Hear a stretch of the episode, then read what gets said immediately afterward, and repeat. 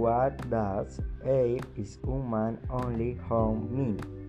This means that our planet Earth is the only planet that provides us clean water, oxygen, and other natural resources for humans to live on.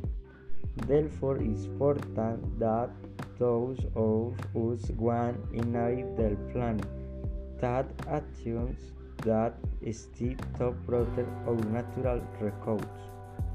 Why is important to take care del environment, del ecosystem, and the community of living organisms found in a specific places, their habitat and their interior in why wildlife provides natural services for humans and all other species that are essential to our daily quality of life and survival.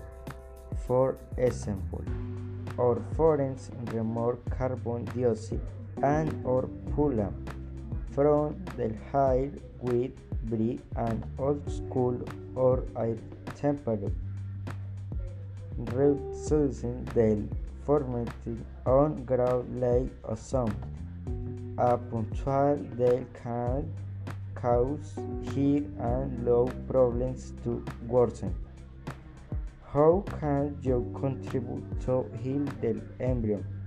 No ways we can do many actions to contribute to the embryo preservation. Below there are some of them. 1. Reduce, reuse and recycle. 2. Conserve water. 3. Buy less flats. 4. Plant a tree. Remember that trees provide food and oxygen. 5. Buy more tree leaves.